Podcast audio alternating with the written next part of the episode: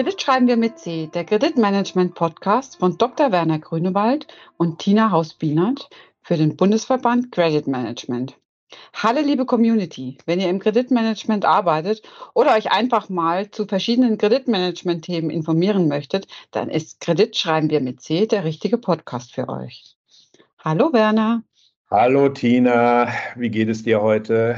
Danke, es geht gut. Ich hoffe dir auch. Ja, kann ich äh, klagen. Das Wetter ist schön draußen und äh, das heißt, wir machen auch einen schönen Podcast. Äh, ich weiß, der Vergleich hinkt zwar ein bisschen, ist auch wirklich träge, aber ich denke, wir haben auch heute wieder unsere bekannten Gäste und natürlich ein spannendes Thema. Wen begrüßen wir? Wir begrüßen wieder unsere Rechtsanwälte äh, Matthias Marzluff und Michael Schmidt. Hallo, ihr beiden. Hallo in die Runde.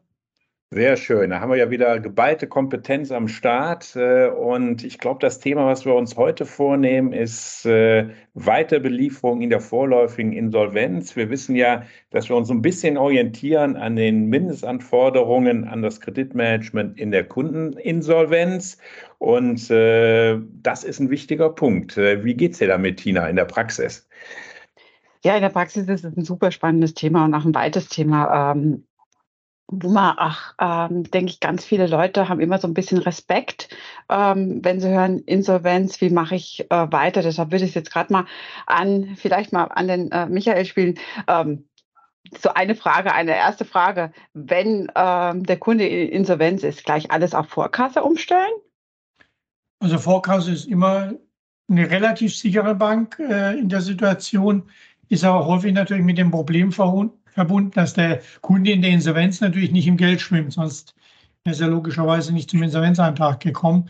Also manchmal lässt sich das wirtschaftlich nicht darstellen. Und dann muss man sich anschauen, welchen Typus von Verwalter man auf der anderen Seite hat. Matthias, du hast das ja auch in deiner täglichen Praxis und äh, weißt sicherlich äh, relativ schnell mit zwei Stichworten zu beschreiben, wie man denn die beiden Verwaltertypen äh, die es in der vorläufigen Insolvenz regelmäßig gibt. Auf die Eigenverwaltung werden wir nachher noch eingehen, welche beiden Verwaltertypen äh, eigentlich unterwegs sind in der vorläufigen Insolvenz. Ja, also in der vorläufigen Insolvenz, da haben wir es regelmäßig eigentlich mit einem schwachen Insolvenzverwalter zu tun. Das heißt, ein Insolvenzverwalter, der wird erstmal nur bestellt im Endeffekt vom Gericht, um ein Gutachten zu schreiben, sich den Geschäftsbetrieb anzugucken und Handlungen, die das Schuldnervermögen betreffen, sind auch nur noch mit seiner Zustimmung möglich. Das heißt, er muss eigentlich alles abnicken, was der Schuldner macht, steht aber selbst überhaupt nicht in der Verantwortung. Er wird da auch insofern die Masse nicht verpflichten, keine eigenen Verbindlichkeiten begründen, sondern er ist eigentlich nur so ein ja, stiller Beobachter de facto, auch wenn er sich anders gibt. Und das ist ein schwacher Insolvenzverwalter. Die Ausnahme ist, dass wir einen starken Insolvenzverwalter haben in der vorläufigen Insolvenz. Der kann tatsächlich auch die Masse verpflichten. Das ist aber eher die absolute Ausnahme, dass ein, ein starker Verwalter bestellt wird. Regelmäßig, in 99 Prozent der Fälle haben wir es mit einem schwachen Verwalter zu tun, der eigentlich in diesen regelmäßig drei Monaten vor der Insolvenz gar nichts zu sagen hat und auch keine Haftung übernimmt. Mhm. Das ist ja für einen Gläubiger gar nicht so einfach, das zu erkennen. Ne? Oder für, für so einen normalen Kaufmann, sage ich jetzt mal, ist es gar nicht so, ja. leicht zu erkennen, mhm. ob das jetzt ein äh, starker oder ein schwacher Insolvenzverwalter ist, vorläufiger Insolvenzverwalter, oder? Da gibt es sozusagen äh, einen ganz simplen Hinweis äh, in den Beschlüssen, mit denen die vorläufige Insolvenz angeordnet wird. Die kann man sich regelmäßig, wenn das halbwegs funktioniert, auf der Seite www.insolvenzbekanntmachung.de abrufen. Und in dem Gerichtsbeschluss steht dann eben drin, es wird äh, eben entweder dem Schuldner äh, ein allgemeines Verfügungsverbot auferlegt und dann steht drin, die Verfügungs- und Verwaltungsbefugnis geht auf den vorläufigen Insolvenzverwalter über. In dieser Formulierung vorkommt Verwaltungs- und Verfügungsbefugnis, geht auf den vorläufigen Insolvenzverwalter über, haben wir es mit dem seltenen Ausnahmefall des starken vorläufigen Insolvenzverwalters zu tun.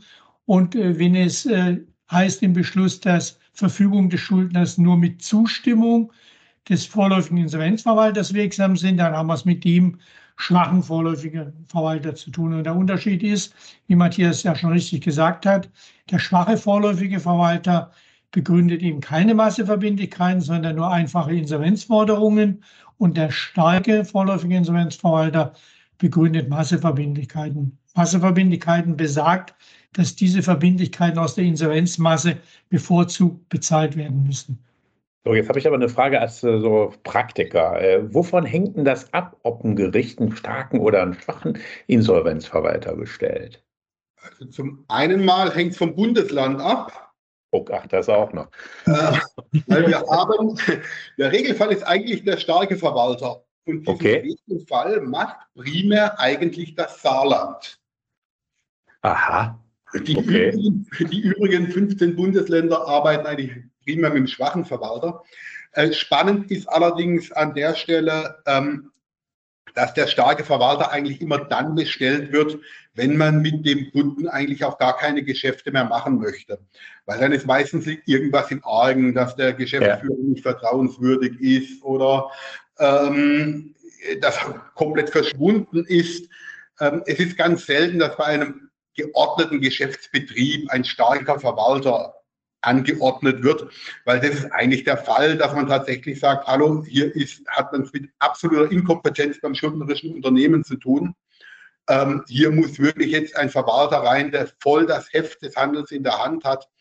Ähm, und mit so einem Unternehmen, da sind auch die Verwalter sehr, sehr vorsichtig im Bereich der Bestellung. Die tätigen auch kaum Bestellungen, weil sie selber im Endeffekt ins kalte Wasser gestoßen werden, Ja. das Unternehmen von heute auf morgen führen sollen. Ja, ja, ja. So, was heißt denn das jetzt äh, für mich, äh, wenn ich äh, Lieferant bin? Ich meine, Tina, das äh, dürfte bei der BayWa ja regelmäßig der Fall sein, dass ihr da noch irgendwelche Sachen auf dem Hof stehen habt, äh, den der Kunde in der vorläufigen Insolvenz bestellt hat. Äh, was passiert denn dann? Wie geht man denn da weiter? Also bei uns in der Praxis ist es äh, praktisch so, dass wir dann ähm, schon gucken, dass wir mit dem Insolvenzverwalter Kontakt aufnehmen, wenn man jetzt die Baubranche dann, also wenn es ein Bauunternehmer ist, dass wir mal abklären, äh, welche Baustellen werden weitergeführt. Das Mhm. ist auch so eine Aufgabe des, des Insolvenzverwalters. Und dass wir dann überlegen, ähm, wie kann jetzt ähm, weiter, weiter beliefert werden. Ne? Und dass wir das dann ab, abschätzen. Also wir lassen uns dann auch oft äh, diese Masseverbindlichkeitserklärung geben. Wir haben Ja. es auch früher mal versucht, uns, aber ich denke, das können Matthias und äh, Michael eigentlich ähm, bestätigen, diese äh, versuchten Haftungserklärung oder persönliche Bürgschaft vom Insolvenzverwalter zu bekommen. Ähm, haben aber dann gemerkt, das ist, ist schwierig. Ich weiß nicht, ob ihr das in der, in der Praxis auch so kennt, dass man diese Haftungserklärung oder persönliche Bürgschaft vom Insolvenzverwalter, das macht er ganz selten. Gell? Das macht er eigentlich in der Regel nicht, weil er sagt, dass er sich damit ja sozusagen zu Lasten der Masse äh, bindet, weil er ja, um nicht Mhm. persönlich in Haftung genommen zu werden, dann Mhm. eben aus der Masse bezahlen muss. Wir hatten neulich einen Insolvenzverwalter, der hat äh, die Lieferanten angeschrieben und hat gesagt, ich gebe Ihnen eine Massezusage. Dann haben wir den Beschluss abgerufen und in dem Beschluss war drin, dass es tatsächlich nur ein schwacher vorläufiger Verwalter war. Und auf Hinweis, äh, dass er ja gar kein starker vorläufiger Verwalter sei und demzufolge gar keine Massezusage abgeben könne, äh, hat er sich dann einen Monat später tatsächlich zum starken vorläufigen Verwalter bestellen lassen, um ihm Ware zu bekommen. Aber es sind ja Ausnahmefälle. Mhm. Matthias, du arbeitest doch bestimmt auch mit dem Typus ja mit dem halbsteigen oder parzellersteigten Verwalter. Das ist äh, so die Möglichkeit, wenn man Vorkasse finanziell nicht darstellen kann, aber der Verwalter auch das Risiko nicht eingehen will, komplett als Steigerverwalter für sämtliche Verbindlichkeiten in der vorläufigen Insolvenz die Haftung übernehmen zu müssen, dann kann er sich zum sogenannten Halbsteigenverwalter bestellen lassen und äh, ist dann nur für einen bestimmten Katalog von Geschäften ermächtigt, Masseverbindlichkeiten zu begründen. Matthias, weiß nicht, du hast Das es bestimmt. funktioniert ganz gut. Ich mache das, ich mache das eigentlich sehr, sehr gerne, äh, wenn die Volumen hoch genug sind. Ähm, Verwalter gehen regelmäßig nicht gern auf den Insolvenzrichter zu und sagen, ich brauche hier diese richterliche Einzelermächtigung. Also dieser halbstarke Verwalter, das arbeitet so, dass man, dass der Verwalter dann zum Gericht geht und sagt, ich möchte hier beim Lieferanten A für 100.000, beim Lieferanten B für 50.000 und beim Lieferanten C für 30.000 Euro bestellen. Gibt mir hier bitte eine Einzelermächtigung, dass ich diesbezüglich Masseverbindlichkeiten begründen darf. Und dann wird es vom Richter im Endeffekt abgesegnet. Es gibt einen entsprechenden Beschluss, der im Internet veröffentlicht wird. Und mhm. dann kann auch ein schwacher Verwalter Masseverbindlichkeiten begründen wie ein starker, aber halt nur auf Basis dieses Beschlusses. Deswegen halbstark. Mhm. Mhm. Und das lohnt sich halt, also diesen Gang zum Richter, weil Richter mögen das eigentlich nicht, obwohl es ihre Pflicht ist. Diesen Gang zum Richter machen Verwalter nur ungern. Deswegen sollte es sich lohnen. Also es müssen dann wirklich hochvolumige Forderungen sein, ähm, damit im Endeffekt der Verwalter diesen Weg zum Richter geht. Aber dann ist es eine ganz, ganz tolle Sache. Auf dem eingerichteten Limit kann ich dann im SAP im Endeffekt mein Kreditlimit einrichten, rollierend. Und äh, dann weiß man genau, innerhalb dieses Limits im Endeffekt wird eine Masseverbindlichkeit begründet. Eigentlich mhm. eine ganz tolle Sache. Das ist eigentlich ein ganz gutes Arbeiten dann auch mit dem, mit dem Insolvenzverwalter zusammen. Hm. Also, Kann auch gut, gut funktionieren. Also meine Erfahrung ist, Matthias, dass die Verwalter immer mal sagen, das ist ein riesiger Aufwand, das machen sie nicht. Und wenn man sagt, dann gibt es keine Ware. Wir reden dann aber natürlich immer über größere Volumen und ja. natürlich auch über Lieferanten, die nicht austauschbar sind. Äh, dann kommt er am nächsten Tag mit dem Beschluss. Also äh, klar scheut er erstmal den Aufwand. Das ist ja natürlich auch äh, verbunden mit einer persönlichen Haftung. Also in dem Moment, wo der Verwalter Steigerverwalter ist oder Halbsteigerverwalter ist, haftet er auch für den Fall, dass Masseverbindlichkeiten dann doch nicht bedient werden können, weil die Masse aus irgendwelchen Gründen auf einmal doch nicht ausreicht. Dann würde er auch persönlich haften. Und das wäre dann ein Thema für seine Haftpflichtversicherung. Und das ja. ist ganz klar, dass der Verwalter das natürlich nicht unbedingt eingehen will. Aber wenn er den Beschluss holt, dann weiß man, er meint es auch ernst und er hat die Sache auch so durchkalkuliert, dass das in aller Regel funktionieren wird. Also es gibt dem Lieferanten schon deutlich mehr Sicherheit, als wenn man auf Rechnung nur liefert und dann eben gegebenenfalls, äh, wenn es dann scheitert, in der vorläufigen Insolvenz aus irgendwelchen Gründen auch, immer wenn Kunden abspringen oder Aufträge verloren gehen, äh, dann wird er, wenn er schwacher vorläufiger Verwalter ist, ich habe es mehrfach erlebt, dann eben die Notbremse ziehen und wird sagen, ja, ich war ja ein schwacher vorläufiger Verwalter, tut mir leid, meldet zur Tabelle an. Dann wird man zwar das nächste Mal, Tina, wirst du mir bestätigen, wenn er mit einem solchen Verwalter mal Schiffbruch erlitten hat, dann kriegt er beim nächsten Mal nur noch gegen Vorkasseware und Richtig. sonst nichts. Richtig, das Aber, ist auch nochmal was, was, was wir mitbewerten. Das ist mit welcher Kanzlei ähm, ja. Arbeiten wir da zusammen. Ne? Das, das weil wir doch die ein oder andere Kundeninsolvenz haben tatsächlich. Ähm, und ähm, das ist für uns ganz wichtig, dass wir das dann auch mit, mit bewerten. Ja, das kann ich äh, sofort verstehen. So, ich habe gerade mal in den Text nochmal reingeguckt äh, und ich finde den Satz eigentlich so nett. Ähm, hier steht, wenn in der vorläufigen Insolvenz und so weiter der Geschäftsbetrieb fortgeführt wird, werden die Lieferanten durch den vorläufigen Insolvenzverwalter bzw. Geschäftsleitung aufgefordert, die Sanierung des Unternehmens durch weite Belieferung zu unterstützen. Das ist ja eine relativ weiche Formulierung. Ähm, wie ist das eigentlich zu bewerten? Das heißt also, müssen tue ich gar nichts, äh, ich kann. Das ist so, ne? Genau, das ist eine reine Kannbestimmung. Also man muss nicht und wenn man schon viel Geld verloren hat ja. und sowieso nicht dran glaubt, dass die Sanierung funktioniert, dann wird man sich da auch zurückziehen. Also es hängt ja häufig auch vom Verhalten ab, was gezeigt wurde im Vorfeld der Insolvenz. Wenn da offen kommuniziert wurde, ist das sicherlich etwas anderes, als wenn quasi äh, auf einmal noch Ware bestellt wird dann alles ausgeliefert ist und dann zwei Tage später kommt der Insolvenzantrag. Man so als Lieferant das Gefühl hat, okay, die haben das Lager nochmal gefüllt, weil sie schon wussten, dass sie dann den Insolvenzantrag einreichen. Dann ja. sieht es natürlich anders aus, als wenn da offen kommuniziert wird, wir haben Probleme und möglicherweise kommt es zu einer Insolvenz. Mhm.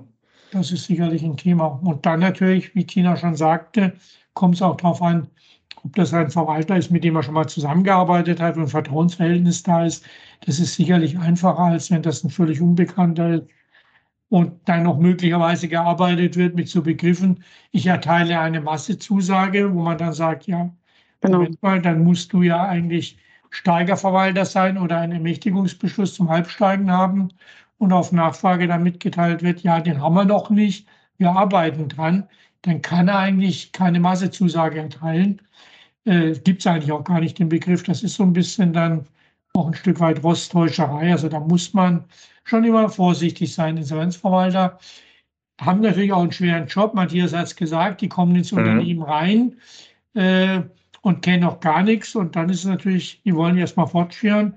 Und das ist natürlich schwierig, äh, da sofort am Anfang zu sagen, macht es Sinn fortzuführen. Und dann will natürlich keiner das Risiko eingehen, äh, noch Waren zu bestellen, für die er möglicherweise nachher, wenn die nicht bezahlt werden können, die persönliche mhm. Haftung trägt. Das ist ja nicht das, äh, was man sich äh, wünscht. Mhm. Man darf schon hart genug. Zu dem, was Werber gesagt hat, das ist, ich bin zwar nicht verpflichtet äh, zu liefern, aber ich möchte trotzdem dafür plädieren, sich zumindest mal genauer anzugucken, weil man darf halt eins nicht vergessen, ähm, es wird für drei Monate erstmal in der vorläufigen Insolvenz, wird Insolvenzausfallgeld bezahlt. Das heißt, mhm. das Unternehmen ist zunächst mal finanziell entlastet und ähm, hält die Mitarbeiter auch im ersten Schritt an Bord. Und am Ende ja. des Tages, wenn ich das Unternehmen, selbst wenn es jetzt keine Sanierung über den Insolvenzplan äh, gibt, ist es doch trotzdem so, dass ich im Endeffekt ähm, die Mitarbeiter erstmal weiter beschäftige über das Insolvenzausfallgeld und dann im Endeffekt, selbst wenn ich abwickle, über Kündigungen ausarbeiten kann und noch einen Ertrag reinbekomme. Mhm. Ähm, ich habe noch ein laufendes Unternehmen, das ich im Zweifel auch als Asset Deal viel, viel besser verkaufen kann, einen höheren Kaufpreis ja. bekommen. Und am Ende des Tages führt natürlich in einem kleinen Umfang diese Unterstützungsleistung durch die Weiterbelieferung auch zu einer höheren Quote. Ansonsten nennt man viel, viel mehr Verfahren, die in der Masseunzulänglichkeit enden und gar nichts rauskommt. Ähm, mhm. deswegen ist es nicht ganz zu unterschätzen, hier weiter zu unterstützen. Und gerade wenn man einen Verwalter hat, den man auch gut kennt, also mit Verwaltern, die ich gut kenne, bin ich bislang nie auf die Nase gefallen. Da weiß ich genau, das wird bezahlt werden und am Ende des Tages machen sie sich vielleicht noch zum starken Verwalter kurz vor Eröffnung, um dann die ähm, vorläufig eingegangenen Verbindlichkeiten zu Masseverbindlichkeiten zu deklarieren. Das geht mhm. im Team. Oder sind die Zahlen auf Eigentumsvorbehalt nach Eröffnung. Aber wenn man eine Kanzlei gut kennt und es gibt das Gros der Verwalter sind sehr, sehr, sehr, sehr seriöse Verwalter, genau. hat man eigentlich auch keine Probleme damit. Genau. Wo es mehr Probleme gibt, Matthias, äh, ist sicherlich Thema, was wir in den letzten Jahren häufiger haben, ist die Eigenverwaltung, weil bei der Eigenverwaltung ja. haben wir dann eben nicht mehr äh, den vorläufigen Verwalter, sondern haben nur einen Sachwalter. Und der Sachwalter selber haftet nicht, er hat ja nur so eine, eine Aufsicht und der Schuldner, die Geschäftsführung des Schuldners bleibt äh, weiter in, in der Verpflichtung und äh, kann also Bestellungen tätigen, ohne dass äh, überhaupt ein vorläufiger Verwalter zustimmen ja. muss. Das ist natürlich das Forderungsausfallrisiko größer, weil den Schuldner kennt man zwar aus der Geschäftsbeziehung, aber mit ihm hat man ja künftig, wenn nicht die Sanierung äh, gelingen sollte, hat man es nicht mehr zu tun. Also anders als beim Verwalter, der immer wieder äh, mit einem Geschäfte machen will, also in neuen Insolvenzverfahren anderen, ist es daher in, beim eigenverwaltenden Unternehmen etwas anders. Der will ja nur sein eigenes Unternehmen sanieren. Da hat man natürlich ein höheres Risiko. Und äh, da gibt es aber auch, äh, wie immer, Vorkasse funktioniert ja immer. Und ansonsten gibt es da aber auch die Möglichkeit, dass der dann vom Insolvenzgericht ermächtigt wird, Masseverbindlichkeiten zu begründen. Mhm. Aber Eigenverwaltung muss man noch genauer hingucken. Äh, und das gibt es in letzter Zeit äh, viel, viel häufiger, weil eben bei der Eigenverwaltung häufig das Ziel dahinter steht, einen Insolvenzplan vorzulegen, mit dem das Unternehmen dann saniert wird. Und mit dem Unternehmen kann man dann auch, das ist natürlich ein Argument, das weiter zu beliefern, auch wenn der Insolvenzplan dann bestätigt wird und das alles glatt läuft, kann man mit dem Unternehmen auch weiter Geschäfte machen. Also mhm. da kann es dann schon auf die Geschäftsbeziehung sich auswirken, ob man die in der Krisensituation bei der Sanierung unterstützt hat oder ob man gesagt hat, nee, wir ziehen uns zurück, weil dann, wenn sie sich nach gelungener Sanierung vielleicht auch eher nach anderen Lieferanten umschauen. Mhm. Also da kann man sozusagen auch einen Benefit haben, wenn man dann äh, die Sanierung unterstützt. Ja, gerade für, für kleinere Unternehmen, die vielleicht nicht so die Erfahrung, Erfahrung in der Insolvenz haben ähm, und jetzt ein Kunde in die Insolvenz geht, ist es, glaube ich, unheimlich wichtig, dass man sich da professionelle Hilfe holt. Ne? So ein bisschen eine Einschätzung, eine, eine Meinung, oder dass, dass man da ein bisschen ähm, gerade das, was wir jetzt besprechen, dass man da bitte reinkommt in das Thema, ne? Weil da ist ja erstmal, wenn man nicht mit der Insolvenz zu tun hat und sich da gar nicht auskennt, ist es ja erstmal, oh Gott, ich kann jetzt gar nichts mehr machen, ich verliere, verliere meinen Kunden, ich verliere meine Forderung, was mache ich jetzt? Ne? Äh, ist unter Umständen auch äh, existenzbedrohend für das, für das Unternehmen wieder, ne? Und dass man da dann einfach auch nochmal guckt, wie, wie löse ich das dann? Also was bei der Eigenverwaltung so ein nettes Indiz ist, das kann man sich auch immer so ein bisschen, zumindest mal als Erstindikator merken, ähm, ob ein externer Generalbevollmächtigter ähm, reingekommen ist und von welcher Kanzlei der kommt. Sehr oft ist es so, dass bei den Eigenverwaltungen ein externer Generalbevollmächtigter oder tatsächlich auch Geschäftsführer bestellt wird, der oftmals von großen Insolvenzverwalterkanzleien kommt. Und da hat man natürlich auch altbekannte Adressen, die wirklich gut sind und wo man auch sagen muss, okay, wenn derjenige seinen Namen hergibt und unterschreibt im Rahmen einer Eigenverwaltung und da auch seine Haftpflicht dafür steht, dass das mhm. läuft, dann kann man auch relativ sicher im Rahmen der Eigenverwaltung weiter beliefern, wenn da ein entsprechender Externer mit reinkommt, der drüber guckt, auch wenn er kein Verwalter dann ist, sondern eigentlich für das Unternehmen arbeitet. Schönes Beispiel ist der Galeria Karstadt Kaufhof. Ja, genau. Da ist ja jetzt hier äh, der, der Geiwitz äh, schon das zweite Mal Generalbevollmächtigter und die haben aber auch einen Beschluss bekommen, dass sie Masseverbindlichkeiten begründen dürfen in der Größenordnung, sag ich mal, dreistelliger Millionenbetrag. Mhm. Ich die genaue Zahl nicht nennen, weil den Beschluss geschwärzt war. Äh, aber da kann man natürlich, wie Matthias zu Recht sagt, äh, der, Geiwitz wird da jetzt nicht äh, mitmachen als Generalbevollmächtigter bei einer Sanierung, weil er damit rechnen muss, dass Masseverbindlichkeiten nicht mehr bedient können. Mhm. Da kann man schon von ausgehen. Aber erfahrungsgemäß sind diese Eigenverwaltungsverfahren eher größere Verfahren, weil die kosten natürlich auch mehr, weil in aller Regel eben Berater mit einsteigen und die machen das ja nicht umsonst.